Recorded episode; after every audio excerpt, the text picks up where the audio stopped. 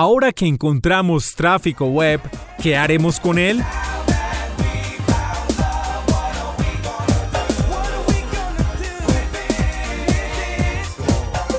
Este es el podcast de mil palabras. Marketing de contenidos, medios, nuevos medios, ideas de comunicación. Con ustedes, Santiago Ríos. Estoy parafraseando de alguna manera el éxito del rap de Now That We Found Love, What Are We Gonna Do With It de los 90, interpretado por Heavy D.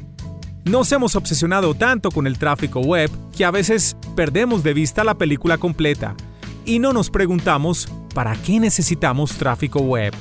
Es decir, si muchas personas llegan a nuestro sitio web, ¿qué vamos a hacer exactamente con ellos? ¿Los convertiremos en prospectos poniéndolos en un funnel de conversión? ¿Les haremos una oferta directa? ¿Los invitaremos a que prueben nuestro servicio? ¿A que hagan una consulta? ¿A que participen en un concurso? ¿A que consuman nuestros contenidos?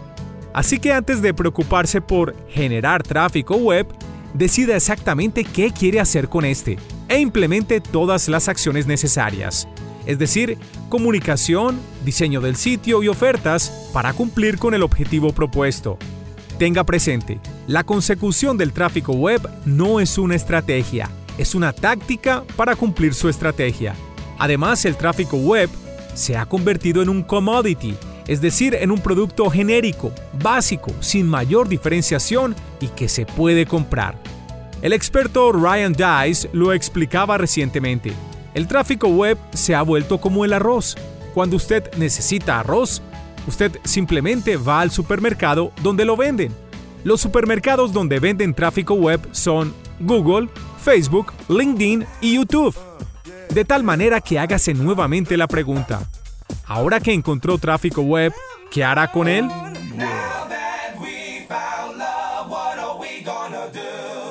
Yo soy Santiago Ríos y lo invito a ver mi charla El contenido es el nuevo marketing. La puede encontrar en www.marketingdecontenidos.co.